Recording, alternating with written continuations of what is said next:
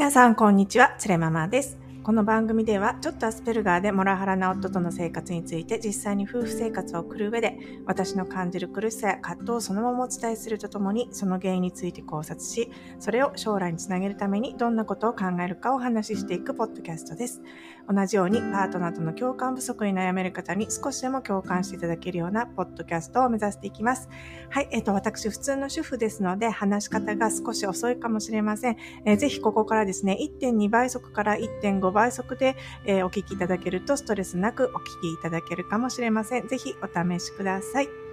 はい、えっ、ー、と、本日はですね、ちょっとあの、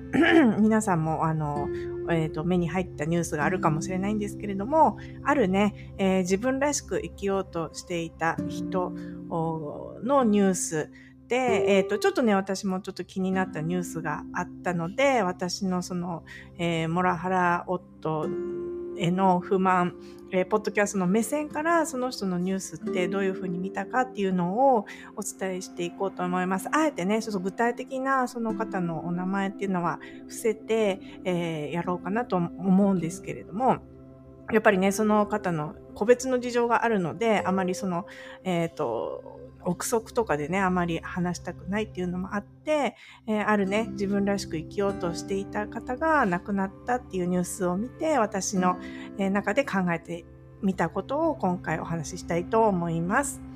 で、私が考えた視点っていうのはですね、子育て中の自分らしさっていうのは何だろうっていうふうに考えました。で今日のテーマなんですけれども、えー、自分らしく生きることを非難される世の中について考えてみた話女性や LGBTQ の人が子育て中に自分らしさを追求することは悪なのかという話をしてみたいと思ってます。ね、えー、子育て中って、えー、まあ子育てしてるとですね、えー、子育て、子供を育ててますってこう全振りしてた方が、まあ世間体としては安全なんですよね。だって子供って、え、ー、と、世界の宝ですからね。だから子育て頑張ってますって言った方が、まあなんとなく女性としては安全みたいなところありますよね。でも子育てしてる親も当然ながら自分の人生があるわけです。で、えー、でね、で私たちがね自分の人生を生きることと子育てをするってことを両立するっていうのは悪いんですかね？悪なんでしょうか？例えば、で、どうしてね、これって女性とか、えー、男性以外のね、LGBTQ の人だだとちょっと問題になるんですかね？例えば普通の男性であったら子育てと自分らしさの追求って、えーと常にあの両立できますよねセットで。具体的に言うとた例えばイーロン・マスクが仕事をめっちゃ頑張ってイーロン・マスクあなた育児放棄してますよね。仕事頑張りすぎじゃないですかって言われますか？っていうことです。でなんで女性とか LGBTQ の人にはがその自分らしさを子育て中に追求するとそれは悪だっていう価値観に取られがちなんでしょうか？で、ちょっとね、今回のポッドキャストではそういったことを考えてみたいと思います。それではどうぞお聞きください。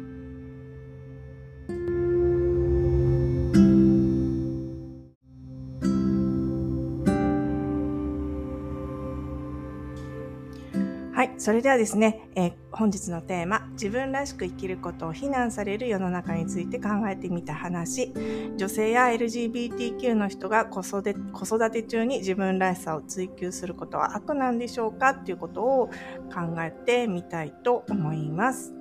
ね、これちょっとね、私、えっと、最近見たショッキングなニュースで、えあるね、自分らしく生きようとしていた方が亡くなったよってお話を、えー、目にしました。でその中でですねその方すごく自分らしいお子さんのいらっしゃる方で、えーと、子育て中だったんですけれども自分らしく生きようとしていたけれどもちょっとね、えーと、周りから非難されてしまってそれを心にね病んで、えー、ちょっとお亡くなりになってしまったっていうようなニュースを目にしました。でここで私思ったんですけれども普通の男性なら子育てしながら自分らしさを追求することってセットですよね。昨日もお話ししたんですけども男性って結婚してもその自己実現のために仕事を続けることっていうのはあのいいことだってことにされてますよね。でも女性と LGBTQ の人は違うんですか？なんでイーロン・マスクが仕事をしていることで、えー、育児放棄って言われないのに女性が仕事をすごく頑張ったら育児放棄って言われるんですかねっていうのはちょっと一個思ったことでありました。で、えーと、例えばですね私も実際にちょっとそういう経験をしたんですけれどもあの旦那さんのねお母さんの言葉で一つ引っかかってることが昔ありました。で私あの渡米して10年目ぐらいなんですけれども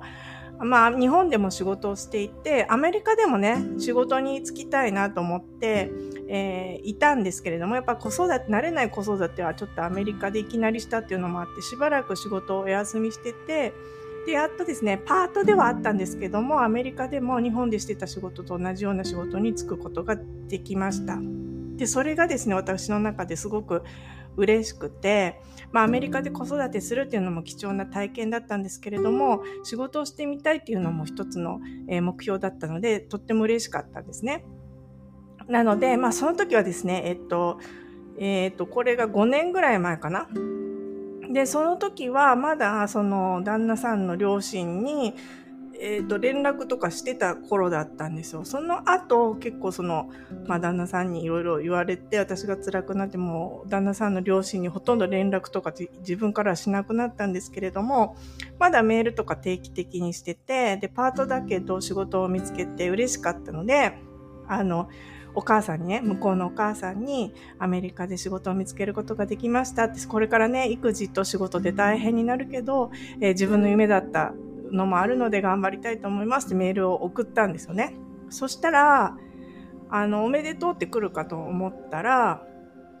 あの、義母からのね、言葉で、えー、メールで来たのは、あのね、自分のことは後でもできますよ。まずは子育てすることが最優先です。頑張ってくださいねって来たんですよ。で、これ見て私すごくもやっとしたんですよね。なんか怒りがこみ上げたっていうんじゃなくて、ただもやっとしたんですよ。自分のことは後でもできますよ。まずは子育てが最優先ですよっていうふうに言われたんですよね。で、このなんかもやっとなんとなくしたっていうのは私の今の経験則で言うと、すごくバッて怒りが湧いたっていうことよりも、もやっとすることってすごく重要だと思ってるんですよ。って結構後になってなんであの時もやっとしたのかっていうのが言語化できることが多いんですよね。で、それ、そのことが結構自分にとって重要なことであることが多いので、えー、このモヤモヤって心に留めておくことっていうのが大事だなっていうふうに最近思うんですけれども、最近ね、このポッドキャストやりながらですけれども、義母もね、実は、まあ、えー、女性でありながら女性差別主義者であったと気づきました。あの、以前のポッドキャストで話したことです。だから、あの、自分のことはやらな、やるなと、あの、子育て中は。子育てを最優先にしろって言ってきたわけですよね。で、これで私がやりたかった夢を実現できたよって言ったことで、私はそれを多分否定されたっていうふうに感じたんですよね。あとね、でもこのモラハラチャンネル、モラハラを文句言いまくるチャンネルなんですけれども、これもあの旦那さんにねやることなすことを非難されてその自分の最初はですね自分の至らなさがやっぱ悪いなってやっぱり私が普通の人よりも体力がないから仕事と家事育児が完璧にできないんだだから旦那さんが不満に思うんだって思ってたんですけれどもでもなんかやっぱり言われるのことがだんだん辛くなってきてそのちょっとねお弁当を作ってから朝ごはん作るの大変だから自分のね朝ごはんちょっと勝手に食べてってもらえないかな用意して食べてってくれないとか言って言ったらそんなこと言うんだったら生活費は出さねえよとかねなんか、え、そう、そうなの？みたいな。ちょっとヘルプミーって言ったら生活費は出さねえとかって言われるみたいなね。なんかちょっと変だな、変だなってずっと思ってて、で、友達にそういうね、旦那さんのモラハラを愚痴っても、えー、私も同じだよとか言って、全部私がやってる旦那さんなんてパスタも茹でだ茹でられないよとかって言われて、あ、じゃあなんかみんなも耐えてるんだ、みたいな。じゃあ私もなんか、えっ、ー、と、結婚したんだから耐えなきゃいけないことなのかなと思ってたんですけれども、いやいやいや、これ違うだろうって。これは完全に家庭内女性差別やんっていうふうに、やっぱいろいろ本読んだりとかして気づいたんですよね。で、ツイッターとかね、アメブロにももう苦しんでる人たくさんいるわけですよ。あの、もらおうと結婚してね。で、これって、その、ポロッとツイッターとかアメブロで苦しんでるよって言ってる人いますけども、もっともっとね、文句を私たち言わなきゃいけないんだって思ったんですよ。声を上げて変えないといけないんだっていうふうに気づいたんですよね。で、さっきの義母の言葉にもやっとしたのもあったんですけども、自分のことはやらないで子育てが最優先です。え、私の人権は？みたいなね。旦那さんにはね、朝ごはんちょっと自分で作ってくんないって言ったら、いや、生活費、そんなんだったら生活費出さねえよとかね。え、私の、私の人としての、なんて言うんですか？あの、人権ってどうなってるんですか？って、いろいろ怒りがですね、そう、こう具現化してきて、言語化できてきて、で、最近のその私の中の自分らしさっていうのはですね、え、ー、と、そう、こういう女性差別とモラハラによる女性の人権侵害について、こう、ポッドキャストでひたすら抗議することなんですよね。これが今の私の発見した自分らしさ。でもね、さすがに、そのラジオをね、始めるかどうかって悩むわけですよ。これ名誉毀損とか誹謗中傷になってめっちゃ怒られるんやない？みたいなね。ことはまあ普通はね、ちょっと気にしますよね。皆さんもね、これぜひこうやってやってほしいとかって私言うんですけれども、やっぱり皆さんが心配するのは、これ、こういうことを全世界に向けてね、言っちゃっていいのみたいなあことだと思うんです。で、実際にね、このラジオまだまだ視聴者さんも少ないので、まだお叱りとかは全然ないんですけれども、仮にね、これを影響力があるような有名人の人がやったら、どうですかね？多分めちゃくちゃ怒られてると思うんですよね。人の悪口を言いふらすなみたいなことで怒られてるはずだと思います。で、もしね、自分がその、え、ー、と、冒頭で言った有名人の方みたいに自分らしく生きようとして非難されたっていうことがあったじゃないですか。で、もしね、これをやってて、え、ー、と、まあ、ある誰かに見つかって、それ、そういう行動はどうなの？ってすごく非難された時、その時私はどう思うのかなって思いますよね。そう言われても、いや、これは女性の、えー、権利を侵害することで、家庭内にモラハラっていうのはいっぱいあって、それが日本の問題なんだっていうのを発信したいっていう、そういう自分らしさを続けて追求したいと思うのかなっていうふうにやっぱり思いますよね。だから有名人の人って本当にすごいと思います。要はその世の中のスタンダードと思われてること。まあそれが実際にスタンダードかっていうのはすごくたくさん疑義があると思いますよ。世の中のスタンダードってすごく危ういと思います。今までポッドキャストで言ってきたように、やっぱり歴史的とか社会的な背景があって、その今の仮のスタンダードっていうのができてるわけで、例えばもう家父長制なんて70年前に廃止されたのに今でも残ってて、それがスタンダードだってうちの旦那さん思ってるわけですけれども、その世の中のスタンダードと思われていることと、その有名人の人がですね、有名人の人が違うことを一見スタンダードと違うようなことを発信したら一斉に叩かれるじゃないですか。もうじ、あの、なんていうか人格をね、攻撃してくるようなことも言われちゃうわけです。でも、それを叩いてる人っていうのは、なんで叩くかっていうと、やっぱりその叩く人の心が貧しいとか寂しい状態であるか、それか無知なだけですよね。その自分の、えー、自分の自分らしさをね、こう追求して頑張ろうって生き生きしてる人が疎ましいって感じるか、あとは既存の価値観に縛られているうちのモラオみたいに家父長制って今でもあるって思い込んでる既存の価値観に縛られているとか、あとは、まあ、そうですね。だからそうやって自分らしさを追求してる人がちょっと妬ましく思うとか、そういう人がやっぱり叩いちゃうのかなとかって思いますよね。で実はそのどういう人であっても自分らしく生きる権利があるっていうのはその倫理的に当然のことじゃないですか人権って守らなければならないっていうのは、えっ、ー、となんで常識なわけで倫理的にねでそれらを尊重すると同時にやっぱりその自分らしく生きるのに難しい人っていうのもやっぱりいらっしゃいますよね。その私たちはまあストレート、私はストレートの女性ですけれども、まあ、ストレートの男性もいれば、え、ー、と、心と、えー、外見のね、えー、性別の不一致がある人もいらっしゃいますよね。そういう人ってやっぱ自分らしく生きようとしても、他の人よりも、普通のストレートの人よりも、やっぱ難しいケースがすごくあるわけですね。精神的にも、身体的にも。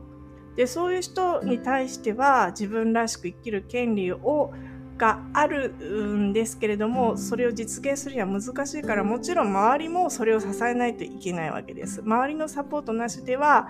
一人ではね、なかなか自分らしく生きるってことを実現することは難しいわけです。ってことをやっぱり分かってない人が叩いちゃうわけですよね。そう今までの既存のスタンダードあなたたちが思う自分のスタンダードと違うから違和感を感じて叩くそれかちょっと羨ましいと思っちゃうとかね。で、確かにね、私もその昔ちょっと心がすさんでた時ってそういう気分になったりもしたんですよ。例えば私心がすさんでたっていうのはいつかって言ったら、なんか自分がですね、ちょっと結婚がなかなかできなかった時、恋愛がうまく進まなくて、えっ、ー、と、20代、えー、後半、いや30代の30歳になったぐらいですかね。あもうそろそろ結婚しなきゃと思ったんですけれども、なかなかできなくて、で、毎月のように、まあ、毎月ってことないか、2、3ヶ月に1回ぐらい、その友人の友達、友人にね、結婚式呼ばれて、結婚式に参加するみたいなことをやってたんですよね。で、だんだんそうすると、えー、心がすさんできてですね、そうすると、なんか、例えば、世間のニュースで、その、富豪と結婚した有名人が、ただ離婚したよみたいなニュースがあるじゃないですか。で、そういうニュース見たら、なんか、人の不幸は蜜の味じゃないですけれども、あ、離婚したんだ、結婚してたのにね、みたいなね、そういうのを聞くと、ちょっと嬉しかった時期とかもあったんですよね。でもそれは何でかっていうとどうしてそんな人の不幸が嬉しいのかっていうとそれは私の心がなんかすさんでたからですよね。あの結婚できないって焦ってたから。でそういう時にその人の不幸を、えーと、喜んだりとかあとはまあやっぱり自分が満たされてない時に他の人を、えーと、下に落とすことで自分が上に上がったみたいにかあのなんていうんですかね勘違いしたいというか思い思い込みたいみたいなそういう時に人を叩いたりするのかなと思います。例えばね最近子供にあの聞かれるんですけれどもヤンキーってどんな人がなるのとかって聞かれるんですよ。ねなんでヤンキーっているのって聞かれるんですけれどもでやっぱりそれを答える時にですねやっぱ俺はヤンキーになろうって思ってなる人っていないんですよね。できっと何か大変なこととか心が寂しかったりとかあの辛いことがあったとかね。そういうことで、えーと、周りからのなんか反応が欲しい悪いことをすることで何か、えー、周りからの反応を得たいっていうような、えー、思いからこうヤンキーになるんだよみたいなことを話しするんですけれども。だから結局なんていうか悪いことをする人っていうのは悪いけれどもその理由を考えるとやっぱり全部やっぱ心が寂しいからっていう理由に行き着きますよねだから叩く人もやってる声は悪いんだけれども何かね自分が抑圧されてるとか心が寂しいとか思うようにいかないとかそういう思いがあるんだと思います。でただねでも難しいかもしれないんですけれどもそういうね、事情があるから、いっぱいね、心が寂しいとか満たされないっていう人いっぱいいるから難しいかもしれないけれども、やっぱりね、周りに自分らしく生きたいっていう人がいたら、私はですね、やっぱ応援してあげたいなと思いますね。あ、ただですね、これ自分らしく生きたいっていう人が、モラオだったらどうですかね。うちのモラオ、モラオが自分らしく生きるために、女性差別やモラハラをして、えっ、ー、と、俺は家族で一番だと思いたい。これが俺の自分らしさなんだって言ったらどうですかね。でそれって、あの、応援すべきですか？それは応援すべきじゃありません。なぜなら倫理に反しているからです。女性差別やモラハラは倫理に反する行為です。だからね、倫理に反して自分らしく生きたいって言ってる人はもう、あの、潰すべきですよね。あの、全然応援するべきじゃないです。例えば、うちの旦那さん、モラハラと女性差別嫌でダメですけれども、あの、アスペルガーの傾向もあるんですよね。で、仮に旦那さんが女性差別やモラハラはやめます。俺はアスペルガーだけど自分らしく生きたいって言ってきたら私は応援しますよ。アスペルガーっていうのは一つの個性ですから、自分がね、旦那さんがそれを認めて、自分ではそれでも自分らしく生きたい、不器用なところはあるけれども、そこを支えてもらって、俺はアスペルガーの特性を活かして、え頑張って生きていくって言ってくれた私は応援しようと思うと思います。ただ、女性差別やモラハラをして、俺はお前の上に立ちたいって言ってきたら、それはノーですね。倫理に反してるからです。っていうのはありますけれども、その倫理にね、かなう形で、えー、自分らしく生きるって人は、私は応援してあげたいと思います。ね、でも、まあ一方でね、自分らしく生きるためにはどうしたらいいんだろうって分かってない人がやっぱりほとんどだと思いますよね。だから、そうやって、うん、今回テーマに挙げた方が、えー、これが自分らしさなんだっていうのを見つけて、それに向けて立ち上がった人に対する疎ましさとか、あとは無知ですよね。えっ、ー、と、そうやって自分の性別と心の性別と外、えー、実際の外見の性別が一致してない人がいるっていうことに対する無知によってその言葉の刃をね向けちゃう人が多い社会の風潮っていうのはすごく悲しいなって思いました。でね、それ実際に、えー、叩いちゃう人もそうですけれども、やっぱり自分が叩いちゃう人もなんか嫌なことがある人だと思うんですよね。で、自分が苦しい時ってあるじゃない。そういう時に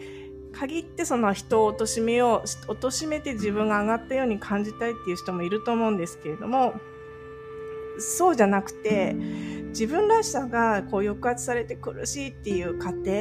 て結構やっぱり自分にとって大事というか、なんで自分が今苦しいんだろうとか、それを他の人を叩くことによって満足してないで、どうしてなんでこんなにね、自分が抑圧されて苦しいって感じるんだろうってことを言語化して、言語化しようと努力して、そしてなんかその、まあ自分らしく生きたいって言ったその有名人の方みたいにね、一緒に僕も私も自分らしく生きられるようにっていうふうに頑張れる社会になったらいいなって思いますよね。うん。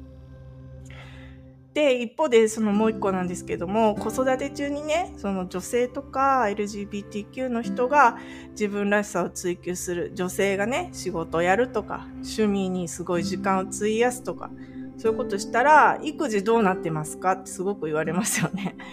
いや、そうじゃなくてね、あの、やっぱり子供からしても、お母さんとか、その、お母さんとかが、その、親が大好きなことを生き生きやってるっていう親の姿が誇らしいって思うことはあると思うんですよね。例えばなんか私もこれラジオ、今な、子供も夏休みなんですよ、アメリカ。だから子供はもう家にいるんですけれども、あ、ちょっとごめん、ママ今からラジオ30分やるから、ちょっとこっちの部屋入っててくんない？って言ったら、はーいとか言って入ってくれるようになって、あ、今日ママ、今日はラジオやんないの？みたいなね。自分から言ってきてくれたりとか、なんかするようになって、なんかそれが日常になってね、あ、ママはラジオやるのも一つのお仕事なんだって多分ね、思ってくれてると思うんですよね。ヘリコプターペアレンツみたいな言葉って聞いたことありますか？最近の親はその子供を過保護すぎて子供の上をヘリコプターみたいにね、バラバラバラバラバラって子供の上をずっと監視してるみたいなそういうのを造語でね、ヘリコプターペアレンツって言うんですけども、まあ基本的にはね、私もヘリコプターですよ、子供ずっと。アメリカなんて特にね、あの、一人で学校行かせられないんで、毎日全部送り迎えですから、その習い事も一人で行けないから全部車で送ってて、まさにね、ヘリヘリコプターペアレンツですけれども、こうやってラジオやったりとかね、まあ他、私はゲームやるとこととかも好きなんですけれども、そうやってまあたまにね、えー、こうやって自分の好きなママでも自分の好きなことをやって、そうすると子供は、あ、今日なんかヘリコプターおらんわ、みたいなね。今日はなんかじゃあ自由にしとこうという。ママはね、なんか他のことやって忙しいんだ。今日空見てもヘリコプターいないわ、みたいなね。っていう日があってもいいんじゃないかなと思うんですよね。まあ、ずっとなんか、ついてこられてるよりは、なんかお母さんもなんかわかんないけど、やってるとかね。例えば趣味ですごい、えー、好きな歌手のコンサートに行ってすごい熱狂してるとかね、謎になんか親が熱狂してることがなんか僕らの他にあるらしいと思った方が、なんか子供としても面白い親だなと思うんじゃないかなと思いますけどね。なんかそれをその周りがですね、えー、女性とか LGBTQ の人が育児してないから、あ、自分らしさを追求してるから育児放棄だなんてね、いうなんか悲しいこと言わないでくださいっていうね。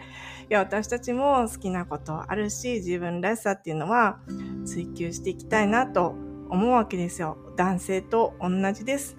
っていうことですよね。ということを私はちょっと今回のね、ニュース見て思ったんですけれども、皆さんいかがだったでしょうか？ちょっとね、悲しいニュースだったけど、やっぱり私は自分らしさにを追求したいってそういう自分らしさって何かっていうのを気づいて頑張ってる人っていうのはもう全力で応援したいなって思った、えー、今回のニュースに対する感想でした。はい、えーと、今回もですね、えーと、ご視聴、ご清聴いただきましてありがとうございました。皆さん、旦那さんのモラハラに負けないで、えー、旦那さんよりも幸せで豊かな人生を送りましょう。それではまた次回です。